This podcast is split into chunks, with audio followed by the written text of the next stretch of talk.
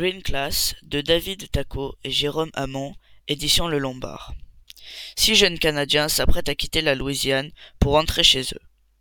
Ils découvrent alors qu'un virus nommé HBV2 se répand rapidement et transforme toutes les personnes infectées en d'affreuses créatures végétales très contagieuses. D'ailleurs, un des leurs, Noah, est infecté.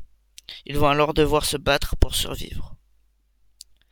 Cette BD est rythmée par plusieurs thèmes qui m'ont beaucoup intéressé. Le fantastique, l'aventure, comme leur situation de vie, qui est, selon moi, une aventure complète. Les actions, leurs exploits, les six ados ont réussi à récupérer Noah à l'hôpital.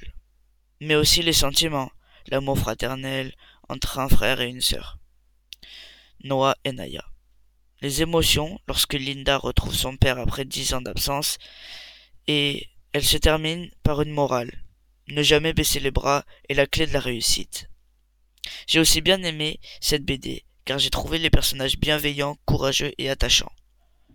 Pour finir, cette BD est à la fois triste et émouvante, qui aborde des thèmes douloureux, la maladie, le virus, la mort, des enfants seuls livrés à eux-mêmes.